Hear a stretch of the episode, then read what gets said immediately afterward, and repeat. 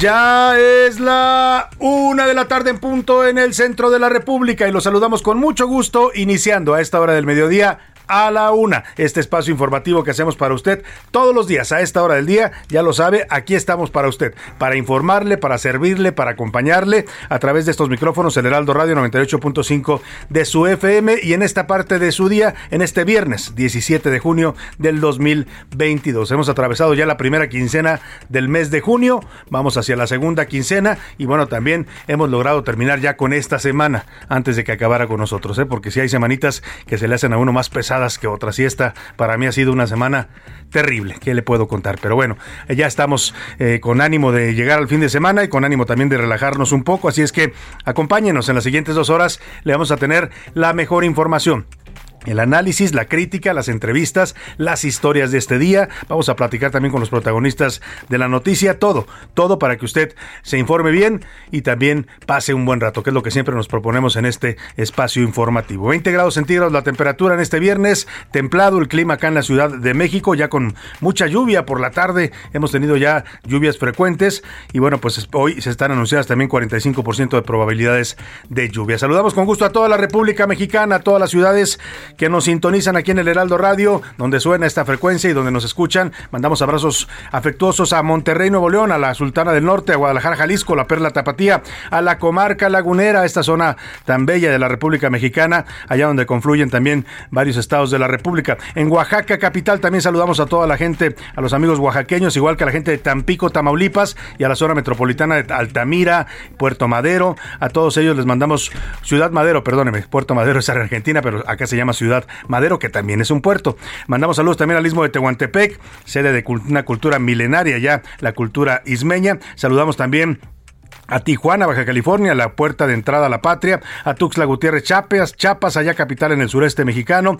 Y también con mucho gusto mandamos saludos afectuosos a todos los paisanos que nos escuchan, porque estas frecuencias se escuchan también en el territorio de los Estados Unidos, en McAllen, en Brosville, Texas. Mandamos un saludo a todos los amigos tejanos y paisanos mexicanos que nos escuchan por allá, igual que también a la gente de Now Media Radio San Antonio, allá en la ciudad de San Antonio, Texas, en el 1520 de AM nos escuchan y también en la zona de los Grandes Lagos, en Chicago. Illinois. Nos escuchan en esa gran ciudad en el 102.9 de su FM, Now Media Radio Chicago. Dicho esto, vamos a los temas que le tengo preparados, deseando que este viernes vaya bien para usted, que vaya marchando bien el día, que vaya saliendo pues eh, todos sus objetivos, propósitos, tareas pendientes se vayan cumpliendo y si hay algunos que por ahí se resisten, que siempre pasa, ¿no? Nos quedan siempre cosas que no, no podemos resolver, pues ánimo, ánimo que nos queda la mitad del día y lo que resta del fin de semana para resolver cualquier situación. Los temas le decía que le tengo preparadas. Petición. El presidente López Obrador va a solicitar al mandatario de Estados Unidos, Joe Biden, que en el próximo encuentro que sostengan en julio en la Casa Blanca, abran una mesa de diálogo con empresarios mexicanos y estadounidenses para buscar una mayor integración de las inversiones privadas entre ambas naciones. Lo dijo hoy el presidente en vísperas de esta visita que ya está confirmada el próximo mes de julio a la ciudad de Washington. Imparable. En Chihuahua dos hombres armados entraron a un restaurante y ejecutaron a cuatro personas. Ocurrió este jueves en el restaurante Denis de Ciudad Juárez. La violencia imparable lamentablemente en una buena parte del territorio nacional. Y bajo el agua haremos un recorrido por Colima, Guerrero y Nayarit donde el huracán Blas ha causado estragos a su paso. Está golpeando este segundo huracán de la temporada está golpeando fuerte a la zona del Pacífico mexicano. Y el día de esta tarde se va a realizar la audiencia de libertad del secretario técnico de la Junta de Coordinación Política del Senado, José Manuel del Río Virgen. Fue detenido hace ya pues varios meses por el gobierno de Veracruz, por la Fiscalía de Justicia de Veracruz. Lo detuvieron el pasado 22 de diciembre, lleva ya más de seis meses en la cárcel y ayer el, la Justicia Federal le liberó, le, le otorgó un amparo liso y llano, por lo cual tiene que ser liberado de inmediato. Será a las 18 horas a la tarde de hoy en la sala de juicios orales del penal de Pacho Viejo en Coatepec, Veracruz, donde se decida ya la libertad de este funcionario del Senado, cuya encarcelamiento y acusación de un presunto homicidio que dicen los jueces hoy del el Poder Federal que no, no cometió, que no hay pruebas de que él haya tenido que ver con este homicidio. Bueno, pues este caso provocó un enfrentamiento, un enfrentamiento fuerte, frontal, entre el Senado de la República, el senador Ricardo Monreal y el gobierno de Veracruz en encabezado por Cuitláhuac García.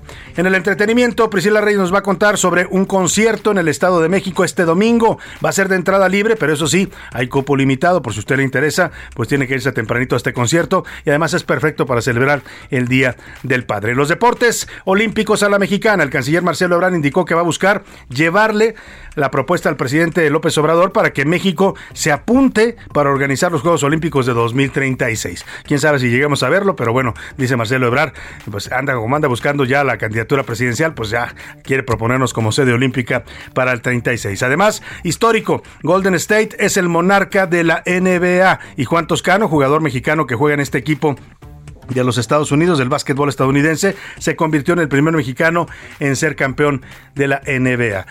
Como ve, tenemos un programa pues con mucha información, con muchos temas variados para comentar, para opinar, para debatir y para eso precisamente le hago las preguntas de este viernes. Es la opinión de hoy. En las preguntas de este viernes le tengo dos temas interesantes sobre la mesa. El aeropuerto de la Ciudad de México vive la peor crisis de su historia. Todos los días hay retrasos en vuelos, las colas son enormes, huele mal, se está hundiendo, hay un caos en el aeropuerto para llegar, para salir, para que aterricen los aviones, para que le traigan su maleta. Las condiciones de verdad están volviéndose cada vez más lamentables y lo padecen pues todos los usuarios de este aeropuerto, no solo los mexicanos, ¿eh? los que llegan también de otras partes del mundo se dan cuenta que tenemos un aeropuerto en este momento de pésimo, pésimo nivel de servicio. Yo le quiero preguntar, ¿a qué cree que se deba esta crisis que vive el Aeropuerto Internacional de la Ciudad de México, el Aeropuerto Benito Juárez? Le, le doy tres opciones para que me conteste, a que le cortaron el presupuesto y lo dejaron morir, a que hay, hay un error de planeación y no han invertido en mejorar sus servicios y su capacidad, o de plano, el Aeropuerto Internacional de la Ciudad de México ya no da más y debe haber un cambio de fondo. Entre ellos, por ejemplo, lo que hizo el presidente, construir otro aeropuerto en el norte, pero necesitamos otro en el sur y otro en el poniente, que ahí está el de Toluca, a ver si ya lo habilitan. En fin, la verdad es que tenemos que hacer nuevos aeropuertos porque este ya no da para más.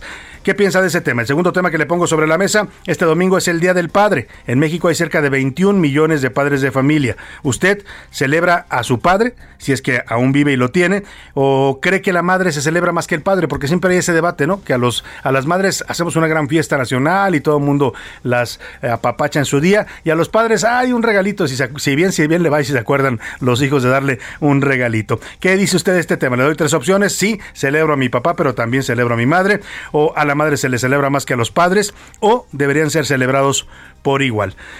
Finalmente, otra pregunta. En este viernes le planteo. Estamos por iniciar el segundo semestre de este año. Ya hemos pasado Hemos iniciado la segunda quincena del mes de junio y con eso vamos a cerrar los primeros seis meses del año. Yo le quiero preguntar cómo le ha ido en estos primeros seis meses del año, cómo ha sido su primer semestre de este 2022, cómo se lo imaginó cuando empezaba este año. ¿Se acuerda ya cuando nos comíamos las uvas el 31 de diciembre del 2021?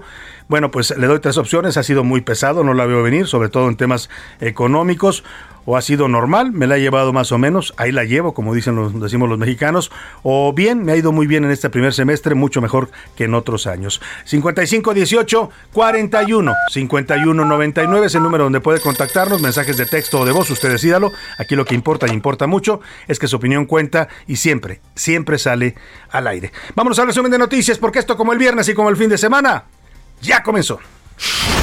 Robo pirata.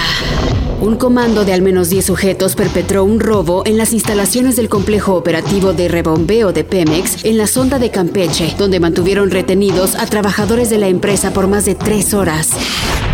Libros tontos. El precio de los útiles y otros artículos escolares aumentó más del 34% desde 2019, por lo que los padres de familia se enfrentarán también a una carestía de estos productos. Estresados. Expertos en recursos humanos y de captación de talento advirtieron de un fuerte aumento del 35% en las renuncias laborales en México por agotamiento, estrés y sobresaturación de trabajo al personal. Bien, padre. La Cámara Nacional de Comercio, Servicios y Turismo de la Ciudad de México proyectó que el Día del Padre, que se celebra este domingo, impactará de forma positiva las ventas del comercio establecido. Sin embargo, todavía no se prevé alcanzar niveles prepandemia. Una más. La Administración de Alimentos y Medicamentos de Estados Unidos autorizó la vacuna moderna para niños de 6 meses a 5 años y la vacuna Pfizer BioNTech para los de 6 meses a 4 años.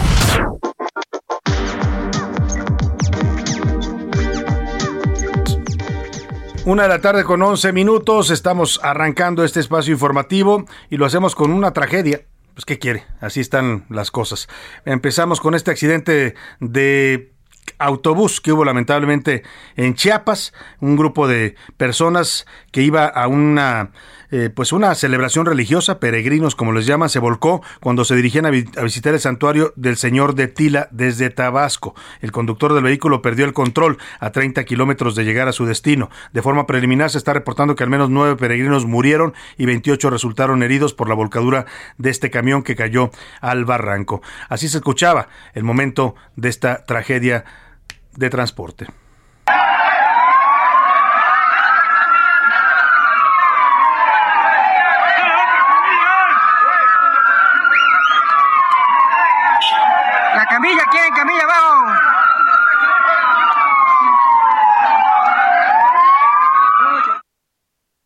Bueno, pues ahí está el accidente ocurrido en Chiapas. Le vamos a tener más información conforme vayamos recibiendo la de nuestros corresponsales. Y vamos a otro tema. Esta tarde se va a realizar la audiencia de libertad del secretario técnico de la Junta de Coordinación Política, José Manuel del Río Virgen. A las 18 horas está previsto que los jueces decidan si este funcionario del Senado, que provocó su detención, un enfrentamiento fuerte entre el Senado de la República y el gobierno de Veracruz, ya debe ser liberado después de haber recibido ayer un amparo liso y llano de la justicia federal. Cuéntanos, Juan David Castilla, de esta audiencia que está prevista para hoy en la tarde. Buenas tardes.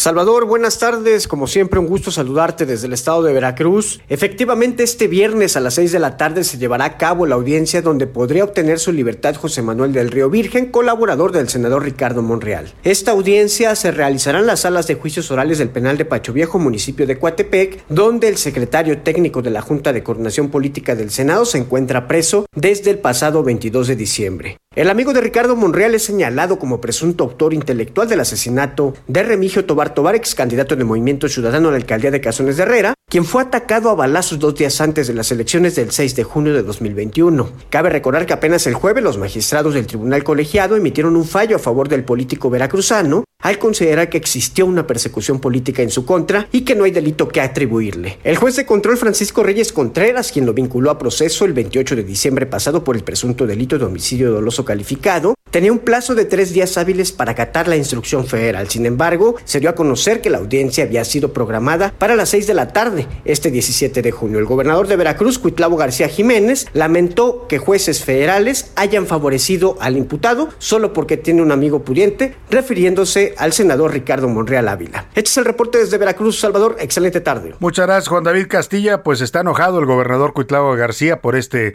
amparo liso y llano que otorgó la justicia federal y que ordena liberar de inmediato al señor José Manuel del Río Virgen. Tan enojado que metió este tuit que ya nos comentaba nuestro corresponsal, un tuit en el que dice pues que torcieron la ley los jueces federales solo porque el señor tiene un amigo pudiente, un buen amigo pudiente. Se refiere ese buen amigo pudiente a Ricardo Monreal Ávila, el líder del Senado, coordinador de la mayoría de Morena, y eso que los dos son del mismo partido, ¿eh? y dice que pues es una pena que además el señor Monreal, no lo dice por su nombre él, pero yo se lo pongo porque a él se refiere, dice Gustavo García que ya quedó desenmascarado y que sirve a la corrupción. Ojalá el Poder Judicial Federal corrija el rumbo. Le decía, este caso pues se volvió muy mediático por el, el pleito político que desató, y bueno, pues lo está desatando hasta los últimos momentos. En, hoy por la tarde a las seis se espera que ya se ordene en esta audiencia la liberación de José Manuel del Río Virgen. Vamos a otro tema. Le platicaba que el presidente López Obrador hoy comentó por la mañana eh, sobre el viaje que va a hacer a Washington. Está confirmado ya que López Obrador irá por segunda ocasión a la Casa Blanca en su mandato. En cuatro años ha ido dos veces a la Casa Blanca. La primera fue con con, o tres veces ya, perdóname. La primera fue con Donald Trump como presidente, cuando fueron allá a darse elogios y cariñitos mutuos en el Jardín de las Rosas de la Casa Blanca. Después fue a la cumbre de América del Norte, ahí se llevó a cabo en Washington también, donde estuvo reunido con Joe Biden y con Justin Trudeau, el presidente de Canadá, y esta será la tercera visita que realice a la capital de Estados Unidos y a la Casa Blanca.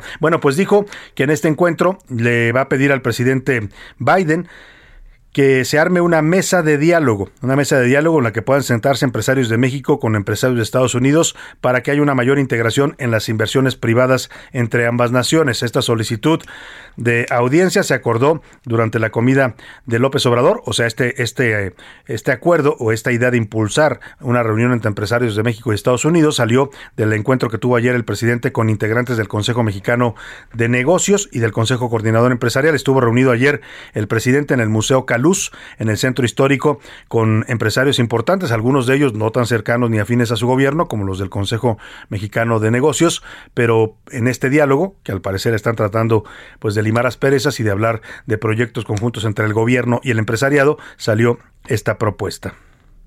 Nada este, especial. Un poco el que se abra una mesa para analizar lo de las importaciones de gas. La Comisión Federal de Electricidad tiene gas excedente y se está este, procurando pues que se utilice ese gas que se paga con el dinero de todos los mexicanos y también para no perjudicar a la Comisión Federal de Electricidad y no aumentar el precio de la luz. Se acordó que va a abrirse una mesa de diálogo y buscar una solución pues ahí está lo que dice el presidente, buscar soluciones en estos temas que afectan las relaciones comerciales entre México y Estados Unidos. Digo que no hay fecha todavía definida para la visita que va a hacer a la Casa Blanca al presidente Biden, pero que se prevé que sea después del 15 de julio. Oiga, eh, eh, habló también el presidente del tema del medio ambiente sobre este foro que se va a realizar eh, o el foro en el que participó el presidente después de esta mañana, en, después de su conferencia se fue a este foro de las principales economías sobre energías y acción climática. Él ahí comentó que informó de 10 iniciativas que ha hecho el gobierno federal para contribuir al medio ambiente y bueno, insiste en que el Sembrando Vida está ayudando al medio ambiente. Está en marcha un proyecto de modernización de 16 plantas hidroeléctricas, el cual busca la renovación de turbinas y el incremento de la producción de energía limpia, reducir hasta en 98% las emisiones de gas metano en los procesos de exploración y producción en la industria petrolera. Alcanzar en 2030 el objetivo de producir el 50% de vehículos de cero emisiones contaminantes. Estamos por iniciar en Puerto Peñasco, Sonora, México, un parque solar fotovoltaico, celebramos diálogos y compromisos con 17 empresas estadounidenses del sector energético para garantizar inversiones destinadas a generar 1.854 megawatts de energía solar y de energía eólica. Bueno, pues ahí está lo que dice el presidente sobre estas propuestas que presentó hoy en este foro sobre el cambio climático que tuvo con los representantes de las principales economías sobre energías y acción climática que está tomando el gobierno mexicano. Y hablando de otros temas, hoy le preguntaba sobre la situación que vive el Aeropuerto Internacional de la Ciudad de México, una de las preguntas que le formulamos hoy, y vamos a hablar de este y de muchos otros temas eh, con eh, el subsecretario de Comunicaciones y Transportes. Está con nosotros eh, el señor Rogelio Jiménez Pons, arquitecto y subsecretario de Transportes de la SCT. Bienvenido, arquitecto. Gracias, Salvador, aquí a la orden. Qué gusto tenerlo aquí en la cabina. Muy amable. Oiga, pues muchos temas que comentar. Están todos estos temas de eh, pues el funcionamiento aeroportuario del país, que es parte de lo que le toca a su, a su subsecretaría. Eh, la gran pregunta que nos hacemos y se la hacemos hoy al público es ¿qué está pasando en el aeropuerto de la Ciudad de México para, la gente para que la gente entienda un poco este caos que se está viviendo, de dónde se deriva y qué soluciones están buscando a eso? Bueno, hay un caos derivado también del crecimiento, no solamente del número de vuelos, sino del tamaño de los propios aviones, ¿no? Por un lado, por otro lado, del detrimento que ha tenido de falta de mantenimiento en los últimos recientes años, este, pero más bien desde hace 10 años, el aeropuerto de la Ciudad de México, que por un periodo importante en las administraciones anteriores no se le metió dinero pensando que se iba a demoler.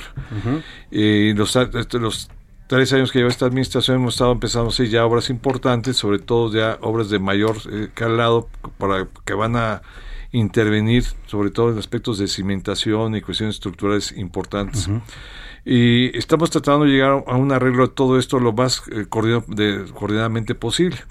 Pero en un aeropuerto que ya tiene síntomas de saturación de hace más de 10 años, pues cualquier movimiento de obras, esto eh, va en detrimento del funcionamiento. Lo bueno es que ya tenemos el AIFA, la alternativa que se tiene que ya estar llevando, pero como está creciendo la industria, Ahorita eh, muchos de los vuelos que están llegando a la IFA o están yéndose a Toluca, que vamos a volver a, reanimar Toluca, pues son de los crecimientos de que estamos teniendo. O sea, hay, hay buenos buenas circunstancias para la industria aeronáutica porque el país, eh, la política no haber cerrado, ha sido de los países que mejor se ha venido recuperando de la crisis del COVID, el post-COVID. Y ahorita en el escenario post-COVID, pues estamos muy bien. Eh, pero ¿qué significa esto? Pues de que la saturación está dándose por demanda eh, y como todo el mundo sabe, los pasajeros y el público en general sabe que lo que afecta al aeropuerto de la Ciudad de México afecta a todo el, a todos, ¿no? Porque de aquí se mueve el tráfico a buena parte de la República. Así es, entonces a todos nos ha tocado que de repente no salimos de, regreso a México porque no hay vuelo, no hay puerta disponible para el, para el vuelo. En fin, hay muchos factores y en eso está interviniendo muchos elementos. Ya el aeropuerto no solamente es un problema de número de aviones, también es el número de gente. Aviones cada vez más grandes generan mayores circunstancias. Antes las salas originalmente, yo recuerdo las, las salas de las tradiciones salas de la, de la Terminal 1, pues habían sido diseñadas pues, por los DC-6 y, o sea, 60. Para aviones mucho más pequeños. Mucho más pequeños. Ahorita todas están rebasadas. Inclusive las nuevas salas que se hicieron recientemente en la Terminal 2, pues también parece que son unos flujos terminados. Todos los que hemos tenido por trabajo que salir muy temprano, pues sufrimos las consecuencias de que parece que estamos en una estación de camiones. Así es. Entonces, este, todo eso se tiene que arreglar ya con la opción de, de, la IFA, ya nos da una holgura y tenemos que empezar a hacer obras importantes de reparación de, estas, de esta terminal 1 eh, y la terminal 2 sobre todo. Y mientras, como dice usted, el AIFA, pues hay que terminar de habilitarlo, ¿no? Con, con los transportes para que la gente pueda llegar. Así es, tenemos que hacer, este, darle masa crítica al IFA, que estamos, se va a trasladar la carga para allá, ya está, yo espero que para fin de año estemos entre 100 y 100 10 este, vuelos. diarios que significan 200 operaciones, que ya nos acercamos a las metas iniciales que están planteándose. Todo eso y sobre todo garantizar que el acceso sea barato para la gente, que la gente llegue en las mejores condiciones, sobre todo los trabajadores. Claro. Porque mandar ahí a la carga implica facilitarles a los trabajadores donde, cómo llegar barato, ¿Dónde cómo comer, barato, uh cosas que se están ya trabajando. La gente de, de LIFA está eh, elaborando muchos planes eh, constantemente. Ellos siguen en mucha actividad y yo creo que es como cualquier cosa, son infraestructuras muy grandes que requieren tiempo para arrancar, son unas grandes estructuras que van a ir consolidando, van dando eh, poco a poco este, avances. Y está la opción de Toluca, ya la mencionaba usted, entiendo que se va a relanzar el aeropuerto de Toluca, que puede ser una opción también, pues para ir teniendo terminales regionales, que es a lo que apunta el nuevo modelo aeroportuario, ¿no? Así es, sí. Eh, hay que recordar que esto se planteó ya hace muchas décadas, de que lo que es el valle, esta gran eh, eh, megalópolis que tenemos, que varias decenas de millones de, habitantes, tenga opciones. Se planteó desde un principio cinco posibilidades. Al norte, Santa Lucía, que es hoy Felipe Ángeles, el, aeropuerto Benito Juárez, el actual, el Puebla, el aeropuerto Puebla que tiene, opera muy bien. Eh, hay que arreglarlo obviamente, hay que meterle el aeropuerto de Cuernavaca y finalmente Toluca que hay que reanimar. Vamos a ir a una pausa y vamos a regresar a conversar con el, subsecretario de Transportes de la Secretaría de Comunicaciones, Rogelio Jiménez Pons. Toto, regresamos. Sigue escuchando A la Una con Salvador García Soto. Ahora, la rima de Valdés. O de Valdés, la rima. ¡Qué emoción tan mexicana! Yo ya me quedé de a seis. Para 2026 hay que echarnos una cana al aire y que no sea vana, pues nos vamos al mundial. No vamos, que no está mal, sino el mundial viene acá, al Gabacho, a Canadá y territorio nacional pues se acaba de anunciar que aquí serán ya tres sedes. Si sobrevives y puedes, espero puedas entrar para ver al mundo jugar, pues agárrense mis vatos a Monterrey y a Guanatos, también a la Capirucha. Llegará esta fuerte lucha por la copa. ¡Qué buen trato! Ojalá así fuera el pacto comercial entre países, porque en el fútbol, bien dices, que se resuelve en el acto, pero en el momento exacto de platicar de aranceles, ahí resultan más crueles que un penalti sin portero. ¡Ay caramba! Lero, lero, es que me cae que hay niveles. Mi nombre es Javier. Para mí el ser padre significa el que mis hijos sepan que cuentan conmigo para todo y con todo y que siempre estaré ahí para apoyarlos hasta lo último. Feliz Día del Padre. Soy Jorge. Para mí ser padre significa uno de los desafíos y una de las experiencias más gratificantes en mi vida, ya que te demuestra lo que es el amor puro de una persona y el poder ver y sentir ese amor y esa felicidad me hace un papá muy feliz. Feliz día a todos los padres. Soy Luis Alfredo. Para mí ser padre es una responsabilidad y un disfrute enorme. Es un regalo de Dios.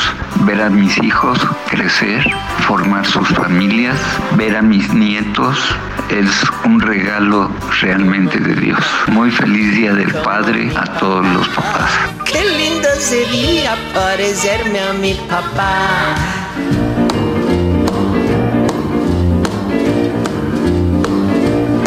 Well, bless my soul, what's wrong with me?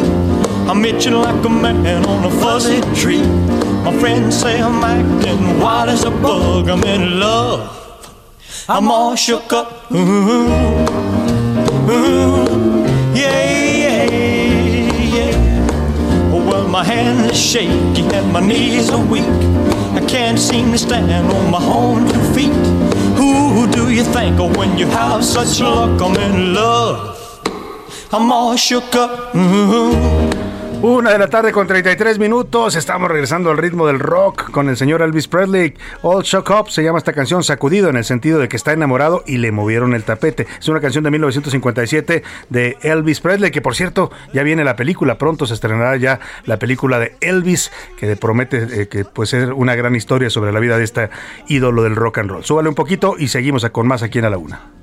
That's to have that girl and a love so fine. She touched my hand and what a chill I got. Her lips are like a volcano that's hot. A la una, con Salvador García Soto. Oiga, y vamos a continuar esta plática que tenemos y le agradecemos mucho que nos haya esperado aquí durante la pausa al subsecretario de Transporte de la Secretaría de Comunicaciones y Transportes, el arquitecto Rogelio, Rogelio Jiménez Pons. Bienvenido, eh, gracias por continuar con nosotros, arquitecto.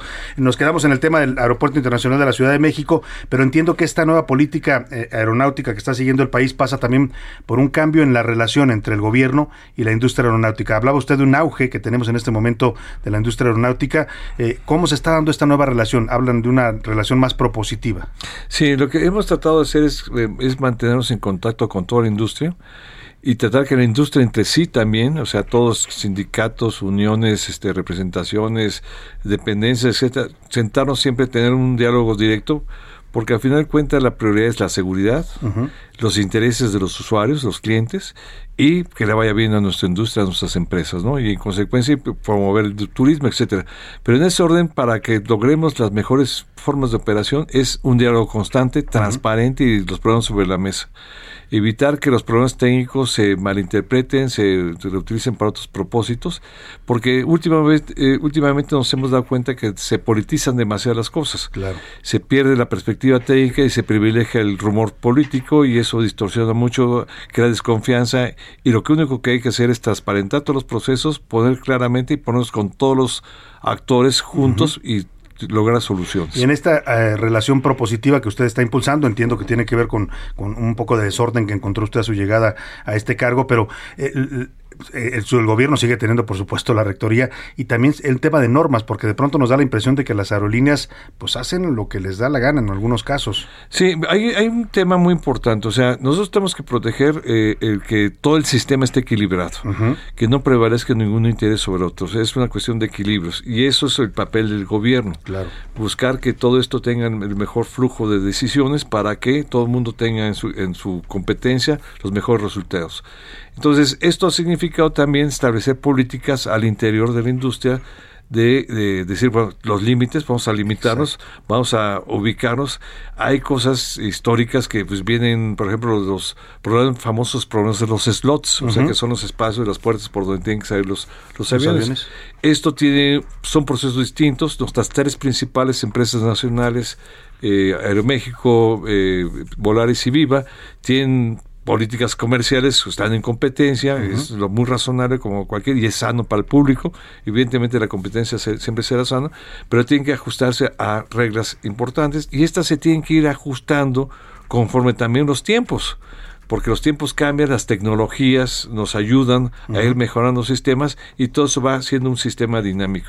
Hoy creo que el, el, sector tiene muy buenos augurios y esto va a significar que eh, tengamos evidentemente crecimientos, pero hay que hacerlos ordenados y sobre todo subsanar los problemas que ya traíamos. Habló, usted de la seguridad como una de las prioridades en esta relación entre el gobierno y la industria aeronáutica y, se ha puesto mucho debate si la seguridad, pues sobre todo en, comentarios de la gente, en preocupaciones que se expresan a partir de este rediseño aéreo del espacio del espacio aéreo del, Valle de México, de la entrada en funcionamiento del, AIFA y, de estos incidentes que hemos visto, esas famosas idas al aire, ¿no? Donde el avión ya está a punto de aterrizar y de pronto despega o se sube otra vez hacia hacia arriba y estos incidentes que vimos en video. ¿Qué tan, o sea, en ese sentido, la seguridad está garantizada para los que vuelan aquí en la Ciudad de México? Sí, y, sobre todo sumamente garantizada. Cada vez este hay que recordar al público que el sistema más seguro de transporte en el nivel mundial es el aéreo. O sea, los, las líneas aéreas en todo el mundo brindan las mejores condiciones de seguridad. Pero también esto significa que cada vez son mayores los umbrales de seguridad. O sea, significa que los márgenes para mantener esta tradición, esta, categoría y esta naturaleza de, este medio de transporte, es mantener esos umbrales de seguridad cada vez más este, estrictos y exigentes. Porque también va en paralelo al crecimiento de la industria. Cada vez hay más vuelos, entonces todo esto va a ser. Entonces, actualmente hay muchas fórmulas, hay muchos filtros, llamémoslo así para que se entienda, de seguridad. Ninguno es soslayable. Entonces de repente uno puede decir, oye, faltaba mucho porque hubiera una corrupción. Sí, faltaba, pero no, no puedes relajarte. Es un sistema que tiene que tener altos estándares de redundancia para que siga manteniendo esos niveles de seguridad. Y en este Valle de México tenemos de los mejores controladores aéreos, tenemos excelentes pilotos, o sea, aquí eso no, es, no es un valle, no es fácil, pero sí tenemos una tradición de que hay de los mejores controladores aéreos. ¿Por qué? Porque las características han hecho que la gente sea muy bien capacitada. Se ha revisado ese tema de los controladores porque hubo mucho mucha polémica también porque decían que habían despedido a muchos de los que tenían más experiencia, había nuevas contrataciones. ¿Se ha revisado ese Se está ahorita, como se recién se cambió a principios de mayo al director del CENIAM. Ahorita la nueva, la nueva, el nuevo director estaba teniendo una política de ajuste, de ahora sí de cerrar este cicatriz, llamémoslo así, volver. Eh, hay una tensión muy especial porque hay un déficit de controladores, hace falta. Un controlador no se prepara de la noche a la mañana, son tres años mínimo para tener un controlador habilitado y eso implica también un proceso y es una, chamba eh, pesada técnicamente muy exigente y sobre todo una alta concentración, que significa que el, el controlador se, se, mete a veces a estrés muy especiales. ¿no? Es una chamba compleja, y, pero lo bueno es que en México tenemos de los mejores del mundo. Y en el sentido de la categoría de nuestra seguridad, decía usted y hablaba también de este tema que es importante eh, y nos acaba, bueno, nos costó hace unos meses eh, que nos degradara el, la Federación de Aviación de los Estados Unidos a categoría 2. ¿Cómo va el proceso para regresar al nivel que siempre tuvo la, aeronáutica mexicana? El proceso está en marcha, pero em, esto me da oportunidad también de aclarar una cosa al público, porque de repente el público cree que el problema de categoría es un problema internacional, que nos influye en problemas de los viajes a Europa o Asia, ¿no? Solo Estados Unidos. solo Estados Unidos y nos afecta estrictamente en una cosa que es importante, abrir nuevas plazas, nuevos vuelos hacia Estados Unidos. Ahí es donde estamos ahorita en desventaja. ¿Por qué?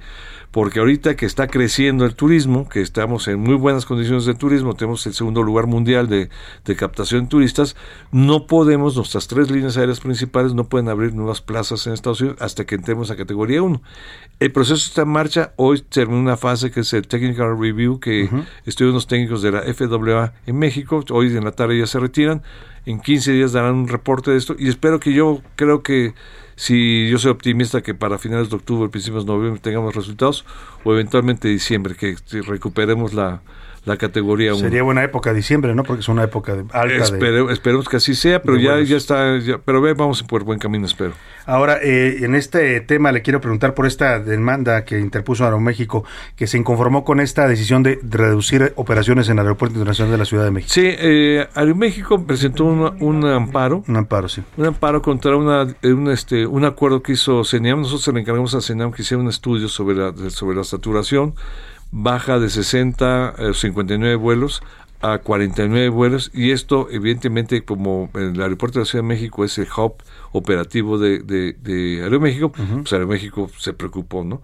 Si bien va a mandar 30 vuelos nuevos al Felipe Ángeles, pero son los excedentes porque está creciendo todas nuestras líneas aéreas están creciendo, están inclusive están esperando aviones avidamente porque está creciendo el mercado. demanda. Entonces, este, y ellos dijeron, no, espérate, no me gustó esa medida por las razones que ellos quieren.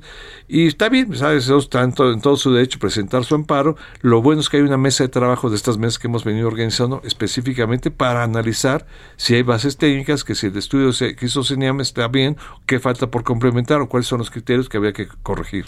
Eh, finalmente le pregunto, en general, la política aeronáutica por lo que le escucho decir, y el, eh, pues todos los trabajos que están haciendo de mitigación del sistema de seguridad operacional, pues apuntan a, mejorar y aprovechar este auge que tiene nuestra industria aeronáutica, ¿no? Sí, lo bueno es que ahorita cuando hay buenas condiciones, hay, buenas, hay que crear buen ambiente de trabajo, se está teniendo, pues se están reconectando muchas partes de la industria entre sí. Estas mesas que estamos teniendo precisamente en las oficinas de Señama hay unos cinco meses de trabajo.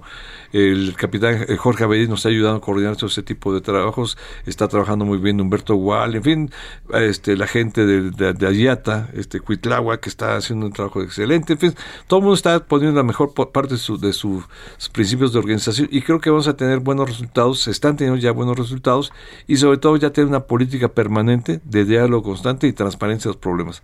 La eh, industria es muy importante, la seguridad es fundamental, entonces no podemos soslayar nada para no siempre estar al máximo nivel de atención. Con estas medidas y con esta nueva política que está impulsando Rogelio Jiménez Pons En la, en la subsecretaría de Transporte, ¿para cuándo, por ejemplo, veremos un aeropuerto internacional de la Ciudad de México que medio vuelva a sus niveles de, servicio que teníamos? Bueno, falta meterle, nos falta una época, viene, ahorita estamos en los estudios, tenemos tenido reuniones con el director de la el ingeniero Carlos Morán, estamos tratando cosas más allá con él, él ya tiene un programa de trabajo importante para revivir, no es de la noche a la mañana, va a llevar varios meses, si no es que años, porque hay que hacer obras importantes de recuperación de la calidad de, los, de los inmuebles. De los inmuebles. Nos está preguntando, están llegando preguntas del público, me están informando que preguntan mucho pues, sobre el tema de los Ubers. ¿Por qué no pueden entrar a la IFA? ¿Se va a resolver esa situación? Porque pues es un medio de transporte que la gente utiliza. pueden dejar eh, pueden dejar eh, equipaje. Es que hay que recordar, esto es una cosa que es una ley, ya tiene muchos tiempos, es una ley vigente,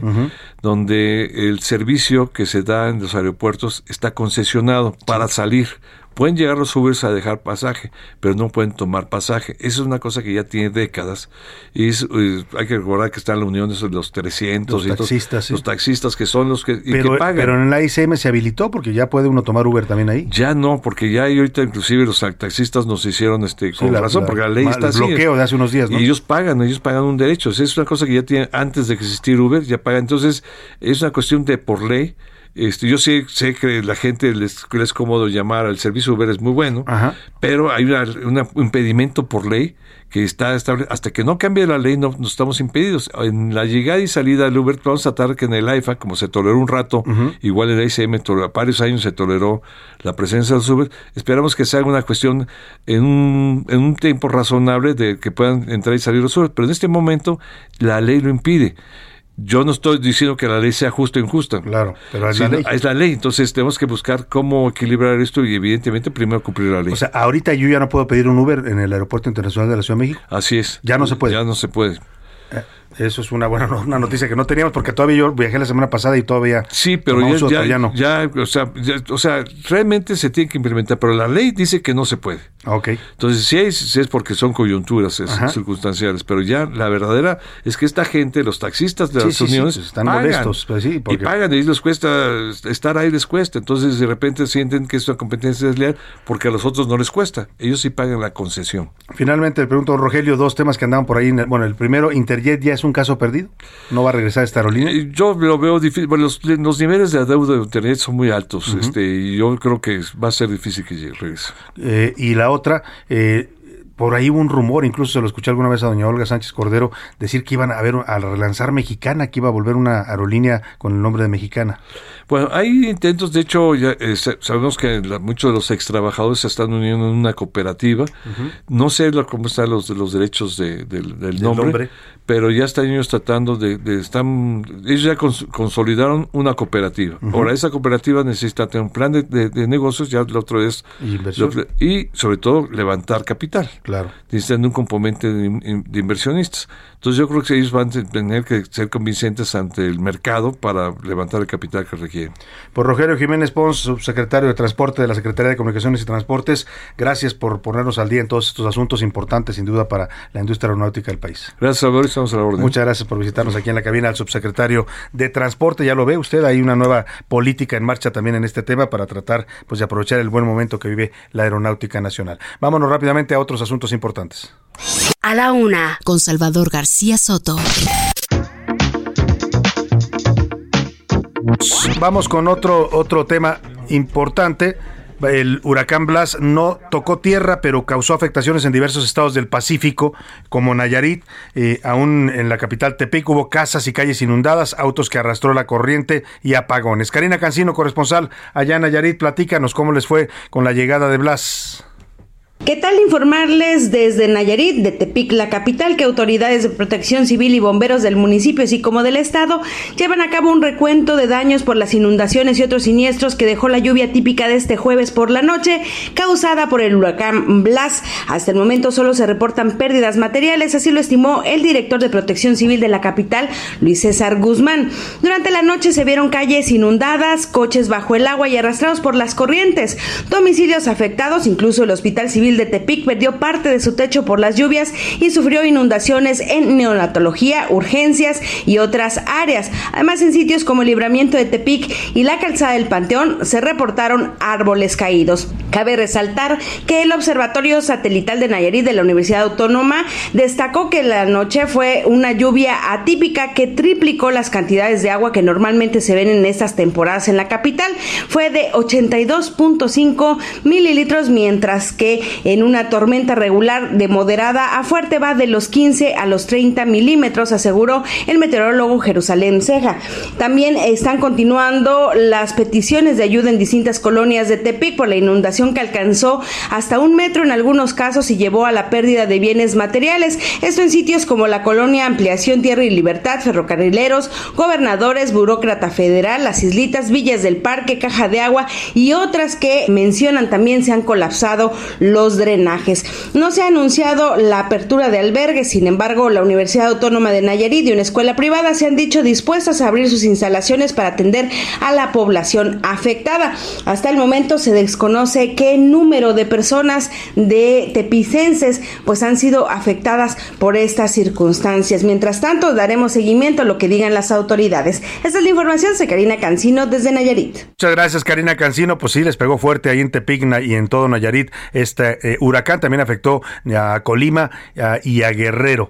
Eh, vamos a otro tema rápidamente. Ayer un mexicano pues hizo historia. ¿eh? Yo creo que en el país es un caso que va a ser historia a nivel internacional. El abogado Ulrich Richter Morales le ganó una demanda a Google demandó a Google porque esta plataforma digital estuvo promoviendo o difundiendo un artículo en donde se le acusaba de tener vínculos con el narcotráfico sin pruebas, algo que dañó su imagen, interpuso esta, esta, eh, esta denuncia y eso hace que ayer los tribunales de México le dieran la razón al penalista Ulrich Richter. Le va a pagar Google, según ordenó el juez, cuatro mil millones de pesos. Para hablar de ese tema hago contacto con el abogado Ulrich Richter Morales, abogado penalista y maestro en ciencias penales ¿Cómo está, Ulrich? Buenas tardes, qué gusto saludarlo. Igualmente, Salvador, un gusto estar contigo y con tu espacio. Oiga, pues qué, qué eh, triunfo legal el que logró usted ayer. Le decía yo que casi hace historia con esto. Pues mira, yo creo que es uno de los precedentes más importantes en esta era de la tecnología, donde sienta un precedente de que las tecnológicas tienen ciertos límites, ¿no? No pueden ir por la vida este, pisoteando o dejando de observar algunas reglas que pueden ir en contra de los derechos fundamentales y de, y de la dignidad de las personas, ¿no? Como acontece en este caso. Siete años tuvieron que transcurrir en este en esta batalla legal, Ulrich. Sí, mira, eh, son siete años y todavía pueden interponer ellos el último recurso, que es el amparo, que iría la Suprema Corte de Justicia de la Nación, pero creo que ya vamos muy adelantados porque ya es la primera instancia que ha perdido Google y ratificada por el Tribunal de Apelación. Entonces ya se les acorta a ellos los argumentos de defensa y también el tiempo para hacer frente a un reclamo que lleva siete años ya de historia. Y es inevitable preguntarle, usted es un abogado penalista reconocido, conocemos su trayectoria, hemos platicado con usted de, diversos temas, pero ¿cómo se le gana a un gigante como este que deben tener un aparato de abogados impresionante? Pues mira, déjate tú el, el, el, aparato de abogados, indudablemente son varios despachos que nos hemos enfrentado, pero pues más que nada nos estamos enfrentando a los a los genios tecnológicos que los yo les llamo en mi nuevo libro, porque tuve la oportunidad de presentar Ciudadano Digital contigo. Ahora mi nuevo libro es Los filósofos en la era tecnológica y son los los genios de la tecnología, los genios del internet, los padres de la inteligencia artificial y yo hay veces que he pensado que estoy peleando contra un algoritmo, contra una máquina, ¿no? Qué bueno que hemos podido este ganarle a esa máquina porque creo que el algoritmo que han utilizado o los abogados o la estrategia legal que han utilizado ha sido la equivocada. O sea, estamos peleando ya contra, en, buena medida, contra la inteligencia artificial, como se dice. Así es, sí, porque eh, eh, eh, este Google, pues es uno de los de los grandes colosos que ha desarrollado más inteligencia artificial y por eso hemos nosotros ofrecido todas las pruebas para que el para que el juez y los magistrados tuvieran toda la capacidad de que vieran el músculo de lo que significa Google, ¿no? Y de que es, es la tercera o cuarta empresa más rica del mundo y por ello los daños punitivos pues van de acuerdo a esa capacidad económica y al grado de ejemplaridad que se debe de dar en estos casos. Esta, esta cantidad que establece el juez como pago es eh, relativa a eso, ¿no? Al daño que usted recibió en todo este tiempo que circuló este, este blogger. Eh, ahí yo te quiero precisar, más que nada es en relación a la capacidad económica, en relación a la capacidad económica de ellos, De ellos. porque debe de ser ejemplar. Entonces, si tú lo pones con lo que vale, pues qué cantidad, yo te preguntaría qué cantidad es ejemplar, este, para que para que No, pues Google sí. no no vuelva a repetir eh, este acto. No ha habido multas de cinco mil, siete mil millones de euros Sí. que ni siquiera han movido la acción de la bolsa de valores de Google. Entonces, imagínate, para que sea ejemplar, pues debe de ser una cantidad más más importante eh, de la condenada. Pero aquí lo importante, Salvador, es que se fija un precedente Claro. de que las plataformas como Blogspot, que es sui generis, de que yo mañana puedo crear un, un blog apócrifo y lastimar este El la honor de dignidad alguien. una persona, el honor de alguien, ¿no? Y yo creo que ese es el precedente de que Google se sentía que nunca podía ser tocado a- eh, por el sistema judicial. Yo creo que Google se la pagó se la pasó jugando con la justicia y la justicia este ya se le acercó a ellos.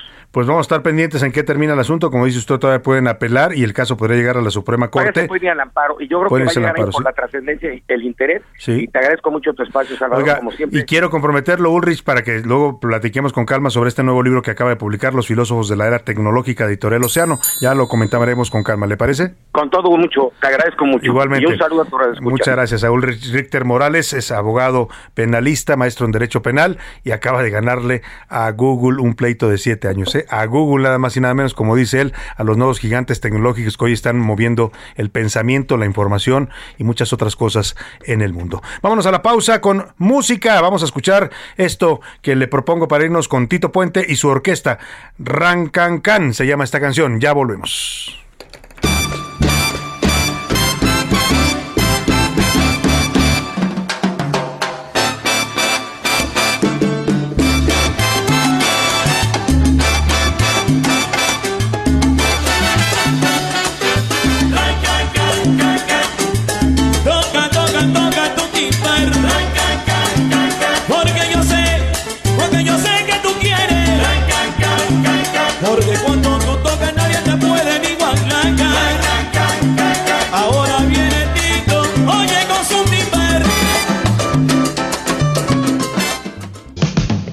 Estás escuchando A la Una con Salvador García Soto. Regresamos. Ya estamos de vuelta con A la Una con Salvador García Soto.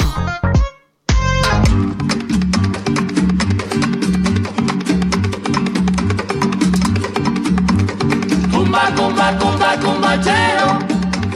Bongo, bongo, bongo, bongo cero.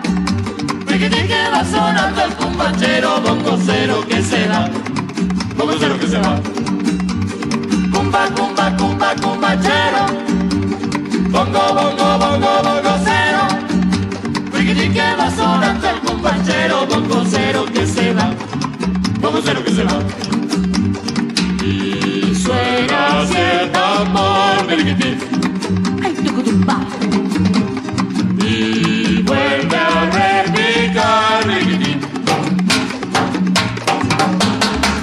Cumba, cumba, cumba, cumbachero. Bongo, bongo, bongo, bongo cero. Meliquitín que va sonando el cumbachero. Bongo cero que se va. Bongo cero que se va.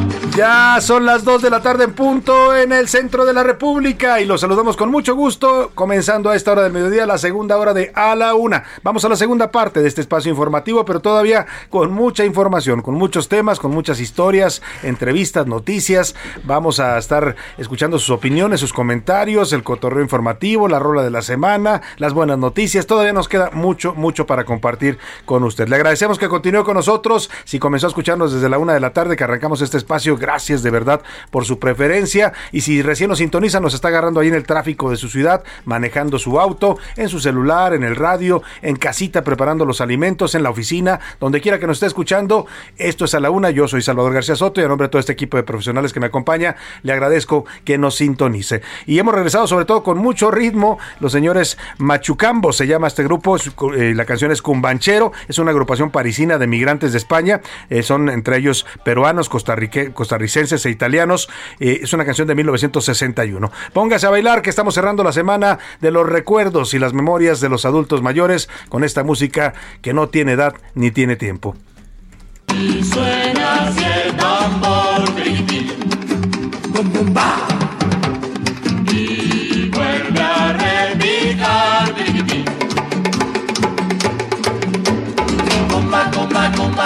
yeah.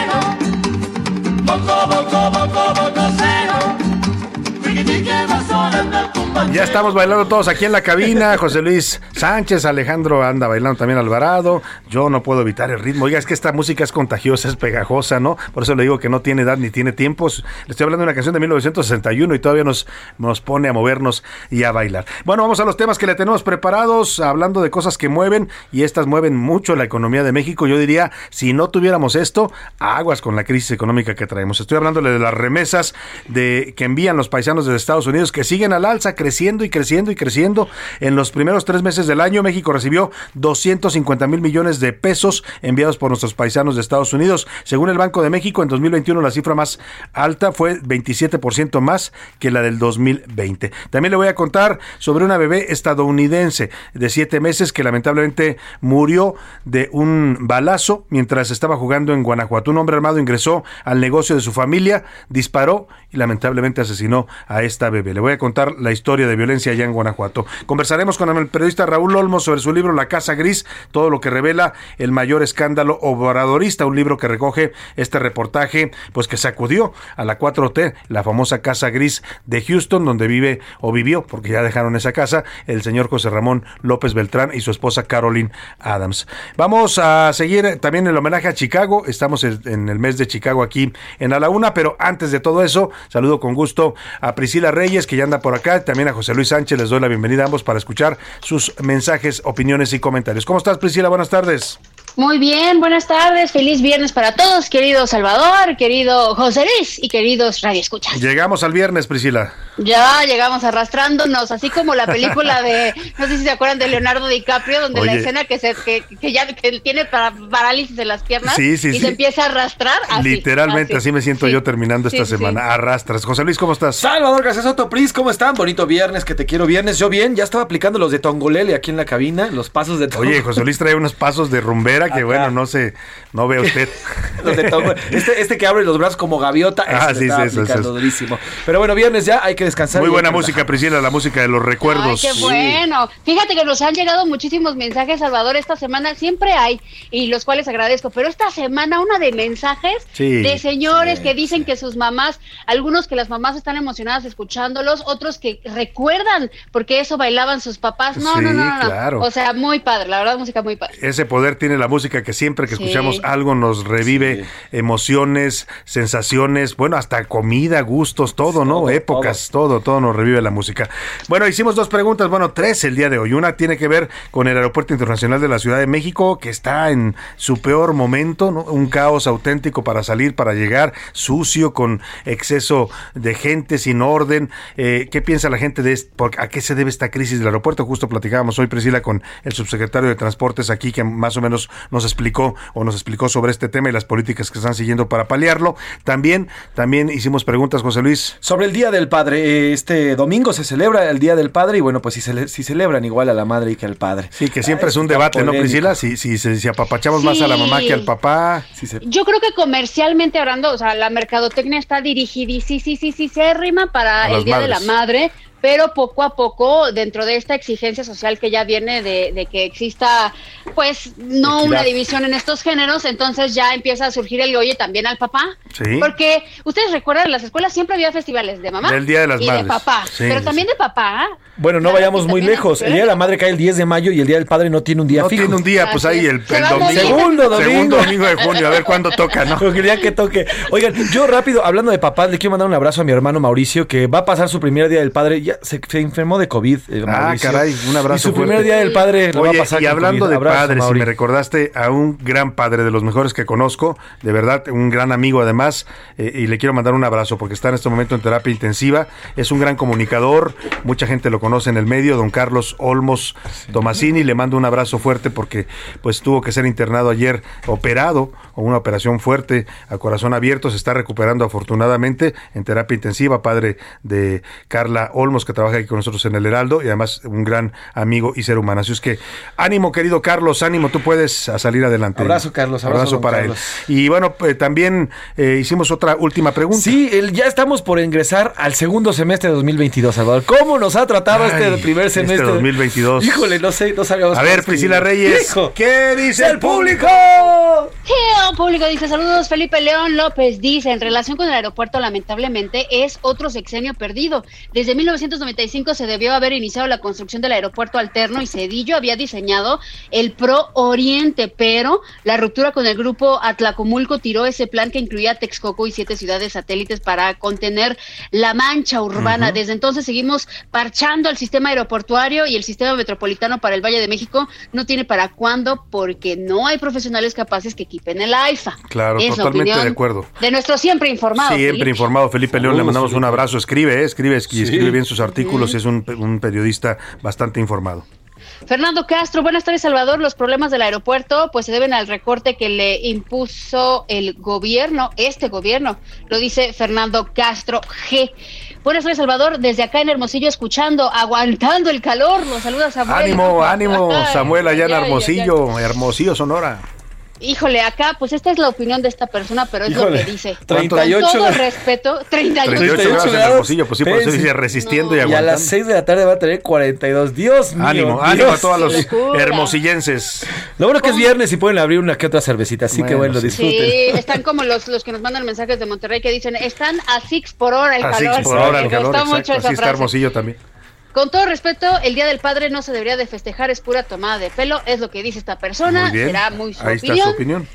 Ah, viernes, buenas tardes para todos. Pone un muñequito ahí celebrando. Ánimo. Saludos a todo el gran equipo del Heraldo, ya listos aquí para el festejo del Día del APA. APA. Sobre la primera pregunta respecto al aeropuerto Benito Juárez, es obvio que el señor presidente lo está abandonando para así irnos al Felipe Ángeles, pero le saldrá muy caro, lo dice José García desde La Laguna. Oye, ahora que dijo el apá, ¿tú cómo le dices a tu papá? Papá, papi, pap- papito, apá. José Luis, ¿cómo le dices a tu Yo, papá? yo la verdad es que desde hace muchos años le digo gordo, pero es muy, muy de cariño porque mi papá es muy delgado, pero yo le digo gordo. sí, y por cierto, te amo, gordo. Y, ¿Tú, este, Salvador? ¿Tú cómo le decías a Yo, tu papá? pues mira, yo perdí a mi papá muy joven, pero pues yo le decía pa- papi, siempre le dije papi. Sí, sí, sí. Mm. También tú. Y hay gente que les dice viejo. Sí, viejo. Hay gente sí, que le dice viejo. jefe. En Argentina es muy solo mi viejo. Mi viejo, es viejo. mi viejo. Es un buen Viejo, tipo. vení, Viejo. Vení, canción- que eres carne, viejo. Lo que es esa canción de mi viejo y la de Vicente Fernández. Viejo, mi querido. ¿Cómo, Viejo. cómo me pegan? Dios. Dios mío, ¿cómo Ya no hablemos de eso. lento. Ay. Eh, Salvador, aquí dice Derek. Mira, hace mucho que no escuchaba este nombre, qué padre es. Derek. Saludos de, de ¿Derek Derek, o y Derek? dice, no, Derek, Derek. Derek. Dice, qué ingenuo, es obvio que es un boicot para favorecer el aeropuerto, de Santa Lucía. Está haciendo todo lo posible para desmantelar el Benito Juárez. Recuerda Aeroméxico, tiene problemas por eso. Sí, sí, ti- tiene algo de razón, pero no lo pueden desmantelar, ¿eh? O sea, ese aeropuerto va a tener que seguir funcionando. La idea es que funcione junto con el AIFA y junto con el de Toluca, ya lo dijo aquí el subsecretario, y habló incluso de, de Cuernavaca, otro aeropuerto en Cuernavaca y otro en Puebla, para pues descentralizar toda la aeronáutica que está cargada aquí en el Valle de México. Saludos a los ocho que forman el equipo y al trío espectacular de la tarde. Oye, Venga. pero es que ayer, Es que ayer estábamos sacando ¿Cómo sabe que cuentas. somos ocho? Es que, Es que ayer sacamos cuentas y dijimos ocho más otros tres y la cuestión es que realmente no, no somos un octeto, pensábamos que éramos un octeto. No. La verdad somos como doce. Sí. Somos como 12. Podemos armar una banda. creciendo la familia, ¿eh? Podemos armar una banda sinaloense, lo que decíamos. Eso Muy es. bien. O una Big Band. Turu, Exacto. turu, Ajá. turu.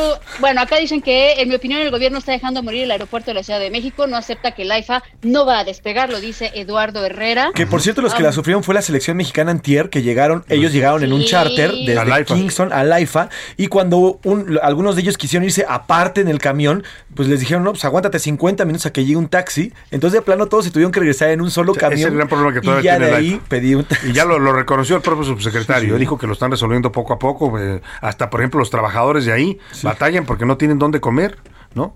No hay opciones y todo eso lo están tratando de resolver. Exacto. Por acá Carola Guerra nos escribe y dice, mi super equipo de la radio, mi año empezaba bien, pero el coronavirus hizo su gran Ay, aparición en la familia, infectó a mi hija, a mi esposo, gracias Ay, a Dios sin duro. pérdidas.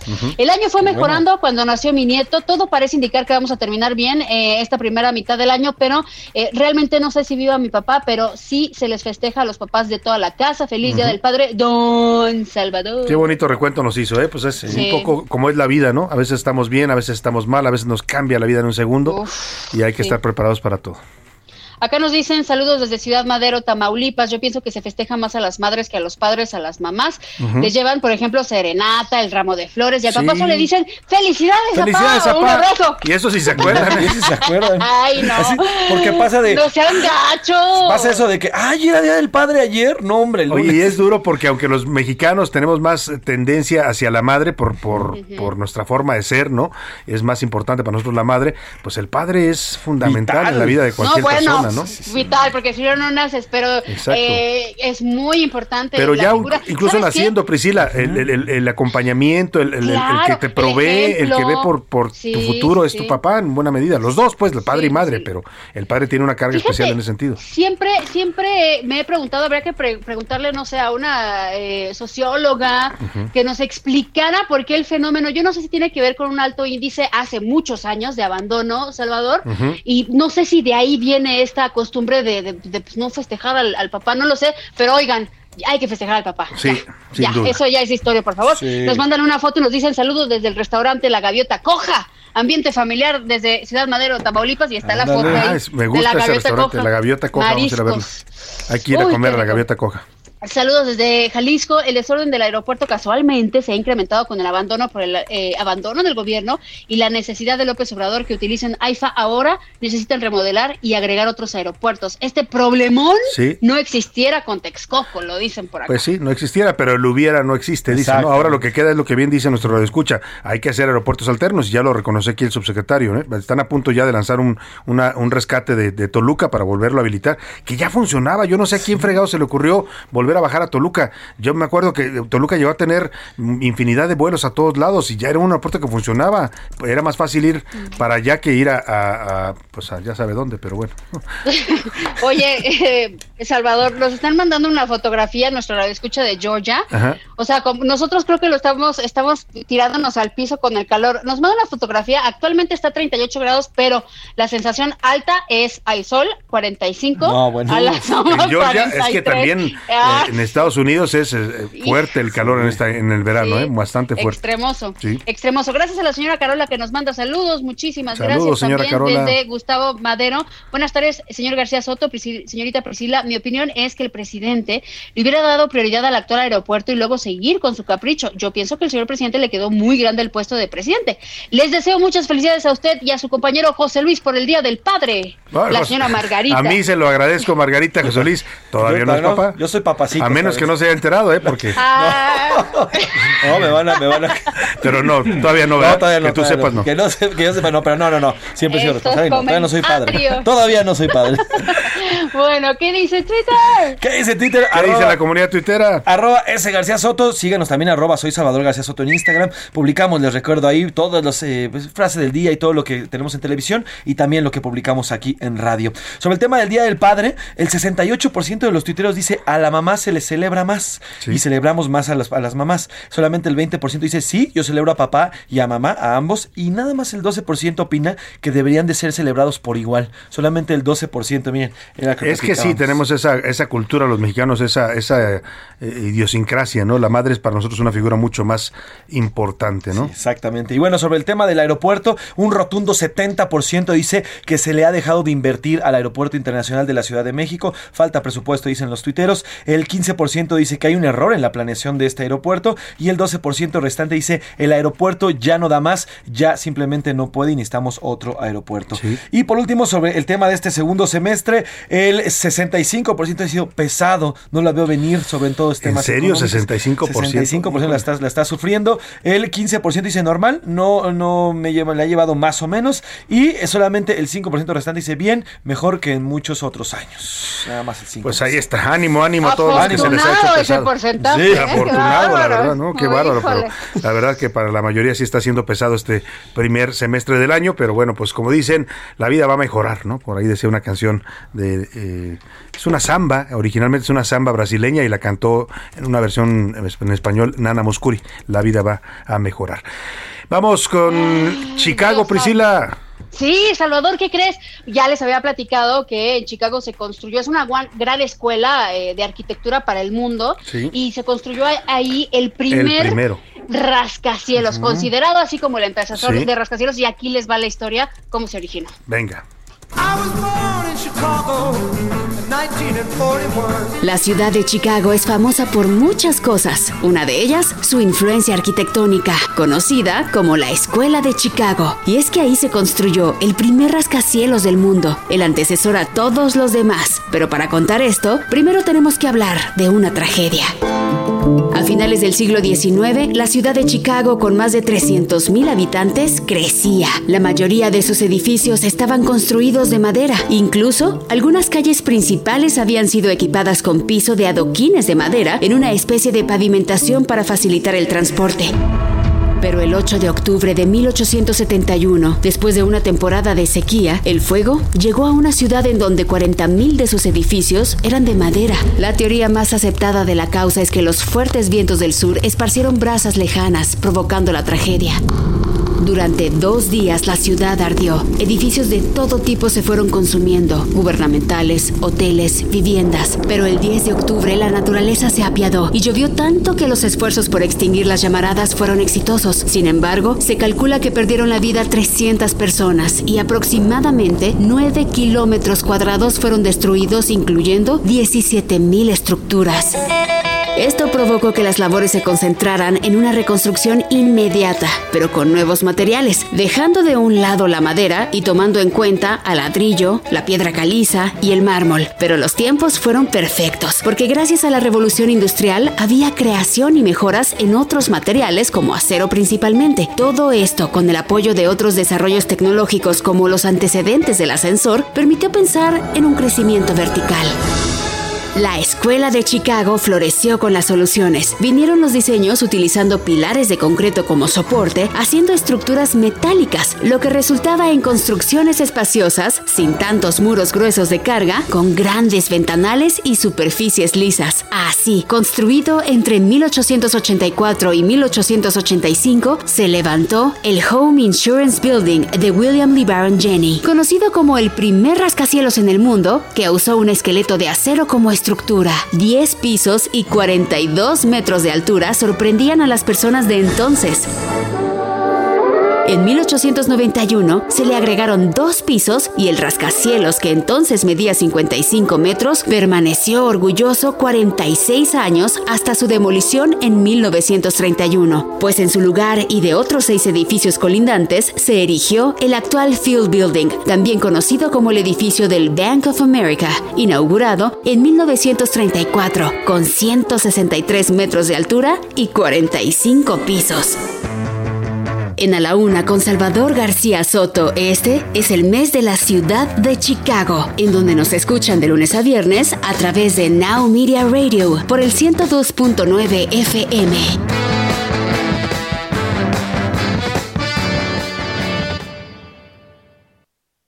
A la Una con Salvador García Soto. Dos de la tarde con 20 minutos, vamos a seguir con la información. El fenómeno de las remesas, pues está imparable. El dinero que mandan nuestros paisanos de Estados Unidos sigue creciendo, sigue creciendo y no hay pues una explicación lógica y nadie se molesta en darla, ¿eh? parece que ese tema es un tema que pues le dan la vuelta, el presidente celebra cada que se da a conocer que aumentaron las remesas, eh, pues sí, yo creo que es eh, la verdad, si no fuera por las remesas ahorita, la economía del país estaría mucho más devastada, ¿eh? por la crisis que seguimos arrastrando, por la que la recuperación no ha sido la que se esperaba en todos los ámbitos. Hay sí sectores que se han recuperado bien, lo decía aquí el subsecretario de Transporte, el tema de la industria aeronáutica, el turismo, pero no todos, ¿eh? Las ventas siguen sin subir eh, como debieran, en fin, lo dicen los empresarios, están preocupados, la inflación está incontrolable, el precio de la gasolina estamos sosteniéndolo artificialmente, nos está costando miles de millones de pesos, ¿eh? Siete pesos le está inyectando el gobierno, ayer sale ese dato, siete pesos le inyecta el gobierno de recursos públicos al precio de la gasolina para que no suba. ¿Se imagina cuánto es eso?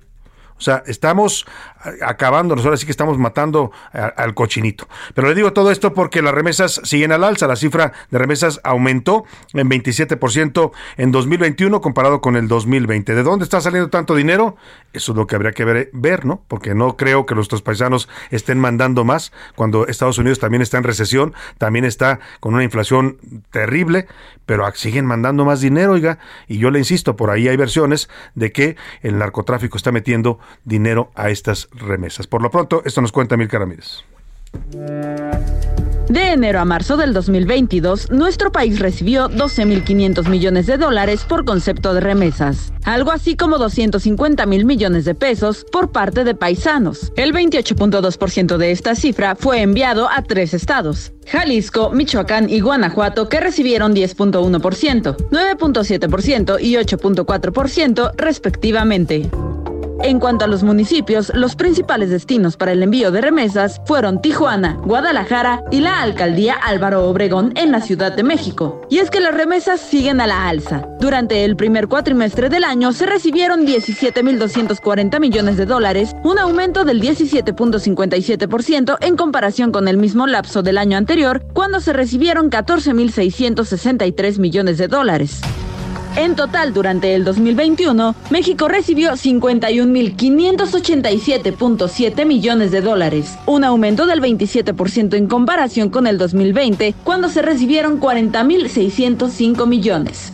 Esto es un milagro de nuestros paisanos. El año pasado, récord 51.594 millones de dólares de remesas. Es la principal fuente de ingresos del país. De acuerdo con Banjico, el promedio por persona fue de 383 dólares, aproximadamente 7.660 pesos. En 2021 la cifra fue de 361 dólares. En total, entre julio del 2020 y agosto del 2021, los mexicanos beneficiados por este dinero fueron 11.1 millones. De ellos, 6.5 millones son mujeres y 4.6 millones son hombres. Para A la Una con Salvador García Soto, Milka Ramírez. Bueno, pues ahí está el fenómeno de las remesas. No hay una explicación oficial, pero eso sí, el gobierno celebra, celebra que sigan aumentando las remesas. Nos vamos a ir a la pausa. Cuando regrese le voy a platicar. Oiga, terribles los efectos del huracán Blas allá en Tepic. Y le voy a contar también la historia de esta pequeñita de un año que quedó, pues fue víctima de la violencia en Guanajuato. Me voy a la pausa y lo dejo con Benny Goodman y la canción Sing, Sing, Sing. Canta, canta, canta. Versión instrumental de 1937 de la era de las Big Bands y el swing. Ya volvemos a la una.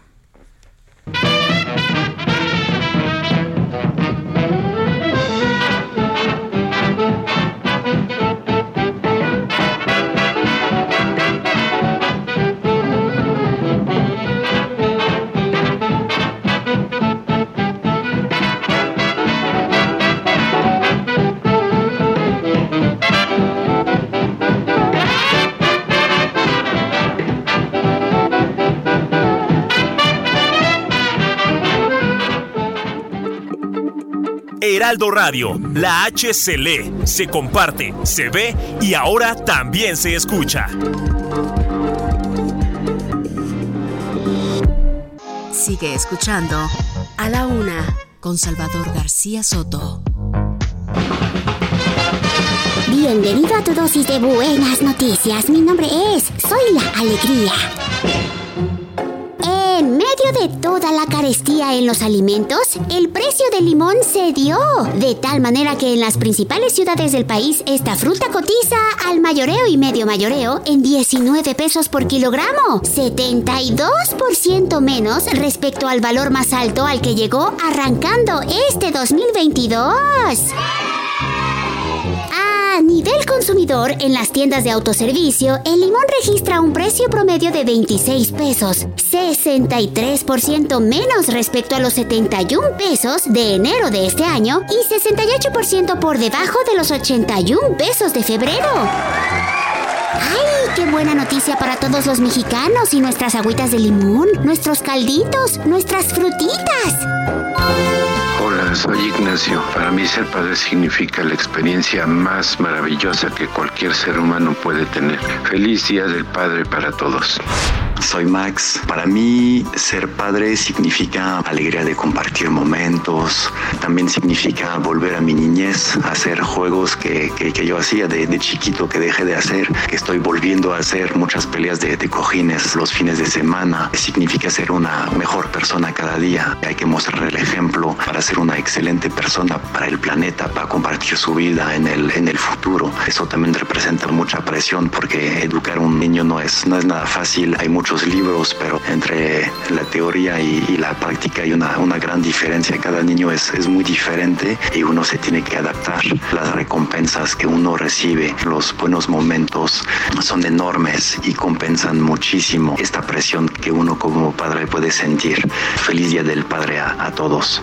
Soy Mario. Para mí ser padre significa compartir todo lo bueno que me ha dado la vida con mis hijas, aprovechar cada momento que pasamos juntos, dejar mi granito de arena en su educación y ser un ejemplo para ellas. Es como disfrutar un cachito de cielo en la tierra a través de ellas. Feliz día a todos los papás. Qué lindo sería parecerme a mi papá. One, two, three o'clock, four o'clock, rock. Five, six, seven o'clock, eight o'clock, rock. Nine, ten, eleven o'clock, twelve o'clock, rock. We're gonna rock around the clock tonight. Put your glad rags on. Join me home.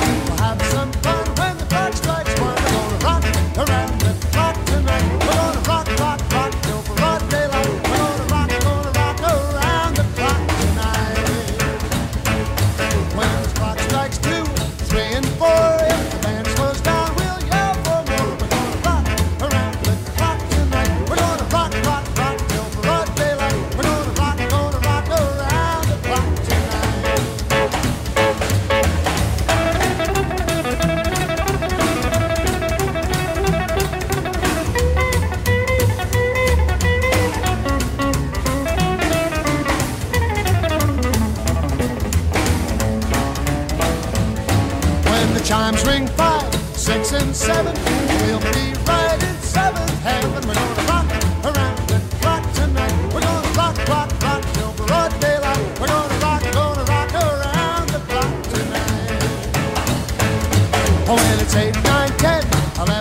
Dos de la tarde con 33 minutos. Estamos regresando de la pausa con este gran ritmo. El señor Bill Haley y sus cometas Rock Around the, Clock. Es la canción alrededor, bailando alrededor del reloj de 1954. Fíjese usted, proponía que la gente bailara el rock todo el tiempo. Es un clásico de esta eh, época y un clásico que además sigue bailando. ¿eh? No hay fiesta, reunión en donde suene esta música y la gente, sobre todo la gente de más edad, se pare a bailar. Incluso los jóvenes también disfrutan de este ritmo. Escuchemos un poco más de Bill Haley y sus cometas y seguimos con más para usted aquí en la Una.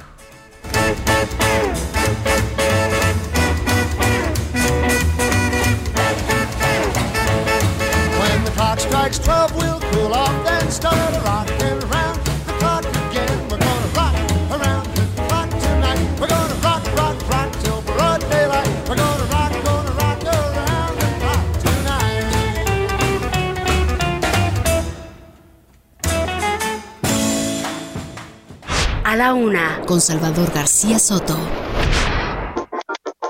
Ya hemos estado escuchando, por supuesto, estas cápsulas de padres que nos hizo nuestra productora Priscila Reyes con las opiniones de los padres, qué se siente ser padre, qué es para ellos ser padre. Híjole, qué, qué, pues qué compromiso ser padre de verdad, ¿eh? sobre todo si usted lo asume como debe de ser, si asume la paternidad como algo, pues que es una misión casi de vida, ¿no? Formar un ser humano, educarlo, eh, sacarlo adelante, impulsarlo para que, eh, que logre sus sueños. Vaya que es todo un reto, sobre todo en estos tiempos, ¿eh? Siempre lo ha sido, siempre lo ha sido, pero yo siempre digo que los padres de esta generación, pues nos cuesta mucho más trabajo porque los hijos son cada vez más complicados, están, tienen más información, son más demandantes, ¿no? No puede uno dejarlos salir tanto a la calle, por ejemplo, cuando son niños, ¿no? Hay que tenerlos siempre bajo vigilancia por el riesgo de vivir en un país tan inseguro que lo hace mucho más difícil. Así es que, pues felicidades a todos los padres que van a celebrar este domingo. Eh, aquí Oscar Mota, que ya está llegando. Felicidades, Oscar, que es un buen papá también con sus hijos pequeños. Felicidades. Mi querido Salvador, felicidades a ti también, muchísimas gracias. A todos los del equipo también, por supuesto, y a los papás de José Luis Sánchez. Ya mencionaste a tu padre, que es también José Luis Sánchez. Les abrazo, mi gordo, y también saludos a ti abrazo a ti, Salvador. Es Muchas un gracias. gran padre que he Muchas visto gracias. cómo desenvuelve un gran padre. Muchas gracias, te lo, te lo agradezco. Y a todos los papás que nos escuchan aquí en La Laguna. Oiga, vamos a esta información. eh, pues es lamentablemente una noticia trágica y, difícil de contarle, porque la violencia en este país, mucha gente dice, ah, es que no pasa nada, hombre, pues se matan entre ellos los narcos, y la verdad es que hace rato que ese discurso lo sigue diciendo el gobierno. Ayer escuchaba al gobernador de, Chiapas, el señor Rutil Escandón, hablar de esa eh, mediodía de terror que vivió el- la ciudad de San Cristóbal de las Casas, ¿no? Cuando hombres armados anduvieron por las calles disparando eh, y la gente tuvo que esconderse donde podían, en sus casas, en los restaurantes, no salían a la calle porque estos hombres tomaron literalmente el control control de media ciudad de San Cristóbal. Y el gobernador decía, es un enfrentamiento entre ellos, no pasó nada, es un enfrentamiento entre ellos. Pues mira, lamentablemente los enfrentamientos entre ellos también llegan a causar violencia. Este caso que le voy a platicar ocurrió en Guanajuato. Es una bebé de siete meses, eh, pues murió lamentablemente de un impacto de bala mientras estaba jugando.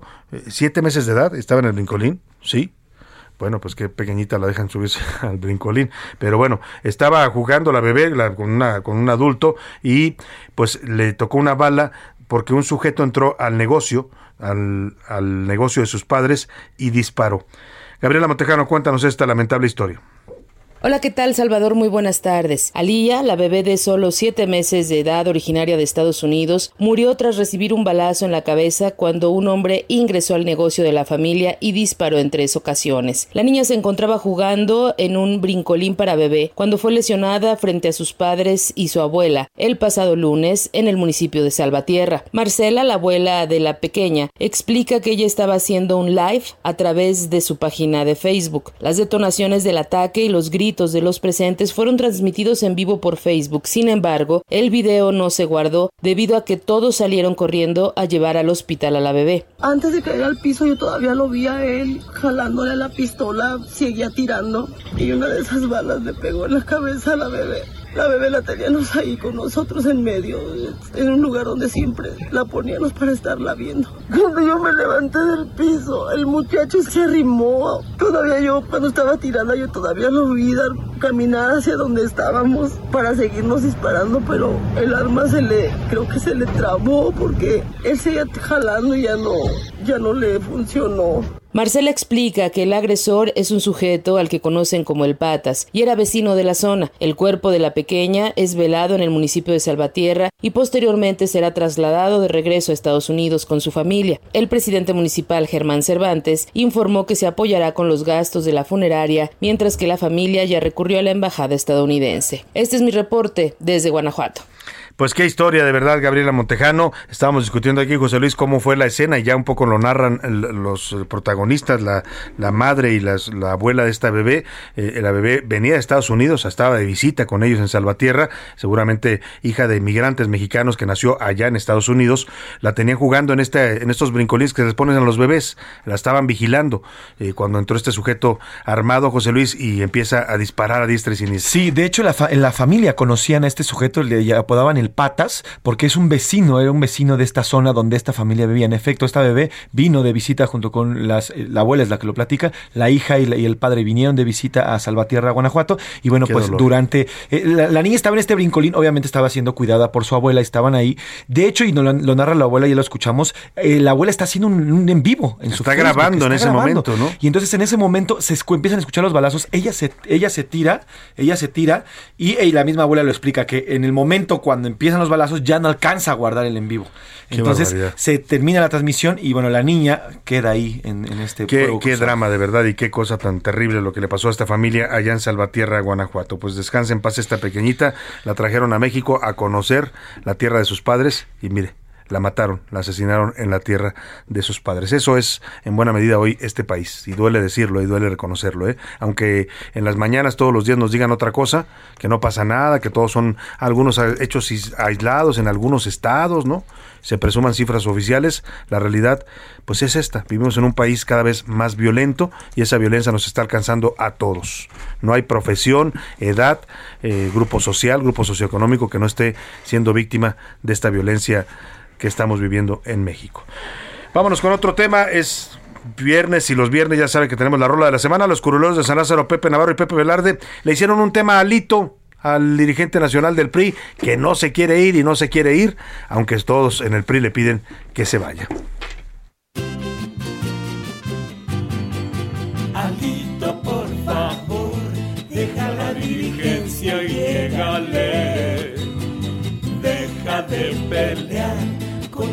PRI no para de perder. Así es que llégale y vete ya. No, no, no, no, no. Yo nunca renunciaré, no. Aunque el PRI no gana ya ni en los volados y yo estoy bien quemado, me quedo aquí. No, no, no, no, yo nunca renunciaré. Que me investiguen y saquen más audios y me encuentren casitas, yo me quedo aquí. No, nunca ganas nada, nada, nada, nada, nada, nada. Contigo el PRI todo perdió, contigo el PRI no gana nada, contigo el PRI todo perdió, oh, oh. Contigo el PRI no gana nada, no gano nada, nada, nada, nada, nada, que no, no gano nada, nada, nada, nada, nada, que no, que no, no gano nada, nada, nada, nada, nada, que no, no gano nada, nada, nada, nada, nada, que no, que no. A la una, con Salvador García Soto. Vámonos a los deportes con el señor Oscar Mota. Márquenle ya, por favor. Oscar Mota, ¿cómo estás? Muy buena tarde. Mi querido Salvador García Soto, te mando un gran abrazo y por supuesto a las amigas y amigos que nos escuchan. Hoy un gran día para ganar muchísima información, me voy rápidamente. El día de ayer se confirmó, tal y como lo platicamos en este espacio, las sedes para el Mundial del 2026 aquí en México. México tendrá 10 partidos, serán Ciudad de México, Guadalajara y Monterrey. Escuchemos la siguiente nota. Mi ciudad, Guadalajara, va a recibir el Mundial de Fútbol. Seguro que la vamos a pasar increíble y vamos a mostrar al mundo lo grandes que somos como ciudad. Felicidades. FIFA World Cup 2026. Bienvenidos a Monterrey. Todo el mundo, bienvenidos a la Ciudad de México y a la Catedral del Fútbol, el Estadio Azteca. Guadalajara, Monterrey y la Ciudad de México serán las sedes para los 10 partidos que tendrá nuestro país en el Mundial del 2026. Como ciudades, Guadalajara y la capital del país recibirán su tercera Copa del Mundo y Monterrey la segunda.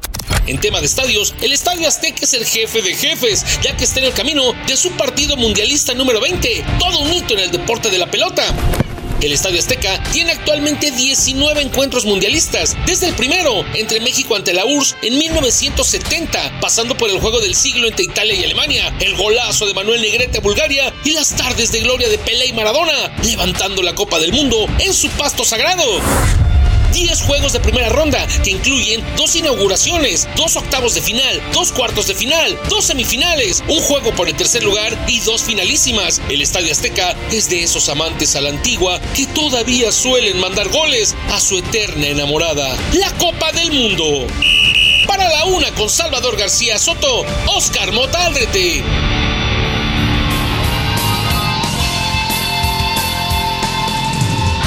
Ahí está mi querido Salvador, amigos. Está a punto de llegar entonces el Estadio Azteca a 20 partidos mundialistas. Eh, México va a tener 10 en total. Son 4 en el Azteca, 3 en el Akron de Guadalajara y 3 más en Monterrey. De ahí paso rápidamente este otro tema, mi querido Salvador, porque pues eh, vamos a escuchar al, canciller Marcelo Ebrard lo que, lo que comentó y lo platicamos rápidamente.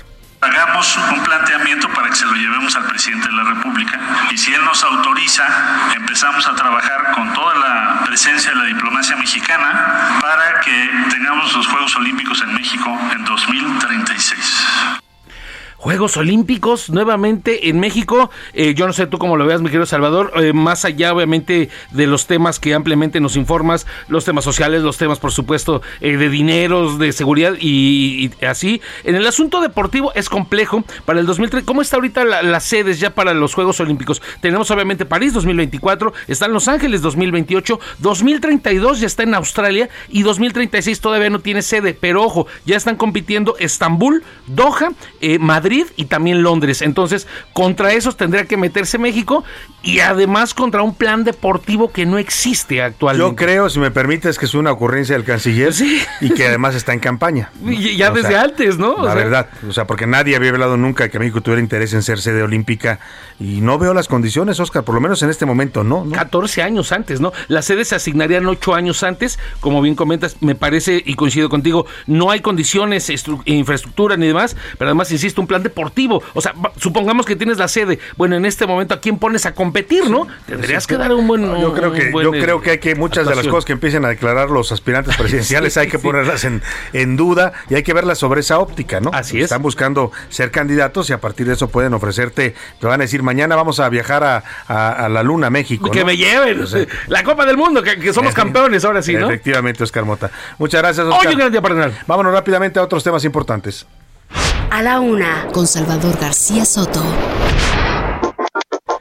Y oiga, vamos a platicar de un libro que ha salido recientemente y ha causado mucho revuelo porque retoma pues un reportaje de investigación que se publicó por parte de Mexicanos contra la Corrupción, este grupo que impulsa el periodismo de investigación en México y el exhibir historias de corrupción y que simbró, yo diría que es el, reportaje que más ha simbrado a este gobierno, ¿eh? así como Peña Nieto tuvo su Casa Blanca, aquel reportaje del equipo de Carmen Aristegui, eh, eh, y así como también Peña Nieto tuvo su estafa maestra, ¿no? Con aquel también reportaje investigado. Este es el que más ha sacudido hasta ahora al gobierno de la 4T, al gobierno del presidente López Obrador. Estoy hablando del libro La Casa Gris, el, el, libro La Casa Gris, todo lo que revela el mayor escándalo obradorista, publicado por el periodista de investigación Raúl Olmos, a quien tengo el gusto de saludar hoy en la línea telefónica. ¿Cómo estás, eh, Raúl? Muy buenas tardes.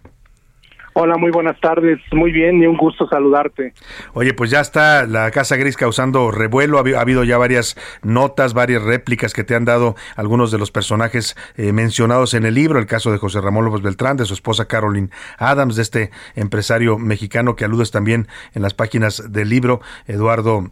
Eh, eh, Eduardo eh, Arratias. perdóname, se me fue el apellido. Eh, ¿Cómo, cómo eh, platícanos un poco de cómo, qué, qué, vamos a encontrar en la Casa Gris que no hayamos ya leído en tu reportaje publicado en Mexicanos contra la Corrupción?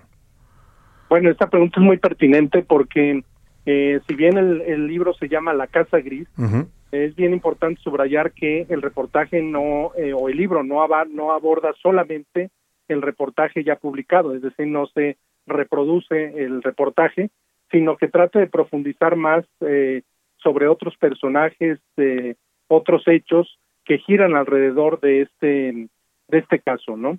Eh, lo que van a encontrar los lectores es nuevos eh, elementos, nuevas evidencias, nuevos indicios de otras conductas irregulares de personajes cercanos al presidente López Obrador, como pueden ser eh, tráfico de influencias, compadrazgo, utilización de recursos de procedencia desconocida y nuevos casos de, de, o nuevos indicios de eh, conflictos de interés.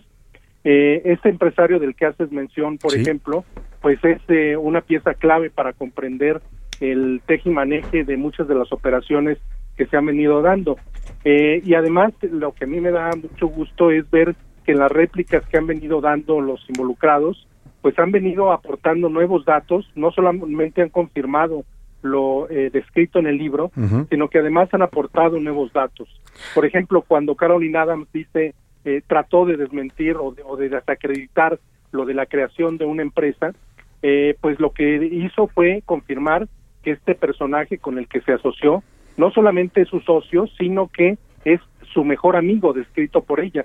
Y en el caso de José Ramón, cuando salió también a desacreditar el libro, pues lo que hizo fue aportar nuevos elementos, como por ejemplo decir que el empresario Eduardo Arratia es su amigo y que además es compadre de Caroline Adams. Entonces, si este personaje ha tenido participación en obras de Pemex, pues estamos hablando de que se trata de un socio, mejor amigo y compadre de eh, la nuera del presidente de la República. Sí, y aquí esto despertaría sospecha de si no hay tráfico de influencias o compadrazgo. Claro, la empresa que mencionas tú, que en la que se asocian Eduardo Arratia Vingardi y Caroline Adams es Catwell SADCB, que mencionas tú en el libro, y, y de, a partir de ahí, pues incluso hablas de alianzas de este empresario con, eh, con proveedores que eh, están actualmente en la refinería de Dos Bocas.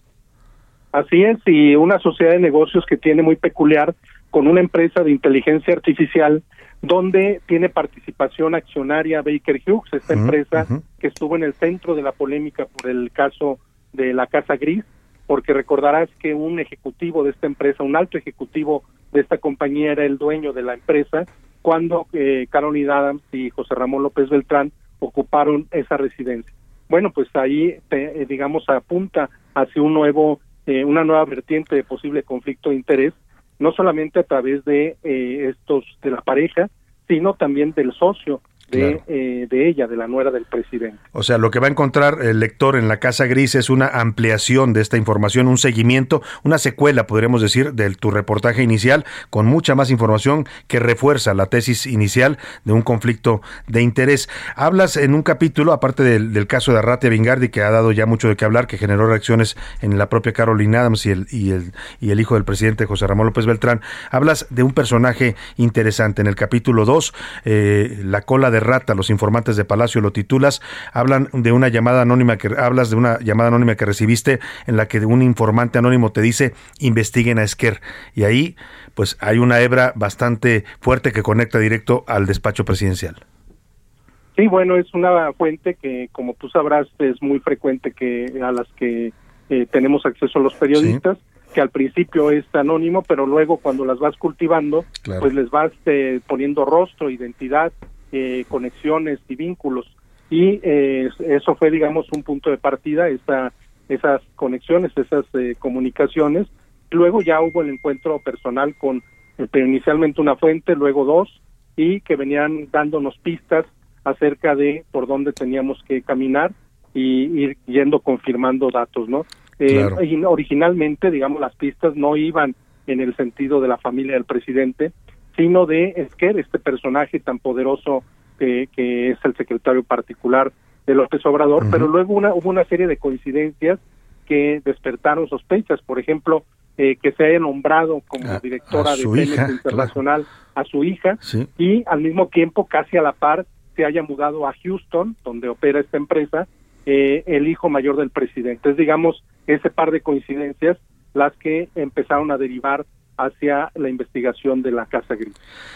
Pues bueno, si usted quiere conocer más de este escándalo, este escándalo que cimbró a la 4T, este reportaje de Raúl eh, Olmos, La Casa Gris y todo lo que revela el mayor escándalo obradorista, pues tiene que leer este libro. Es de editorial Grijalbo, eh, no está caro, cuesta 249 pesos, lo puede encontrar en plataformas digitales, en librerías, La Casa Gris de Raúl Olmos. Raúl, felicidades por este seguimiento de este gran reportaje y sin duda hay mucho más todavía que decir de este tema.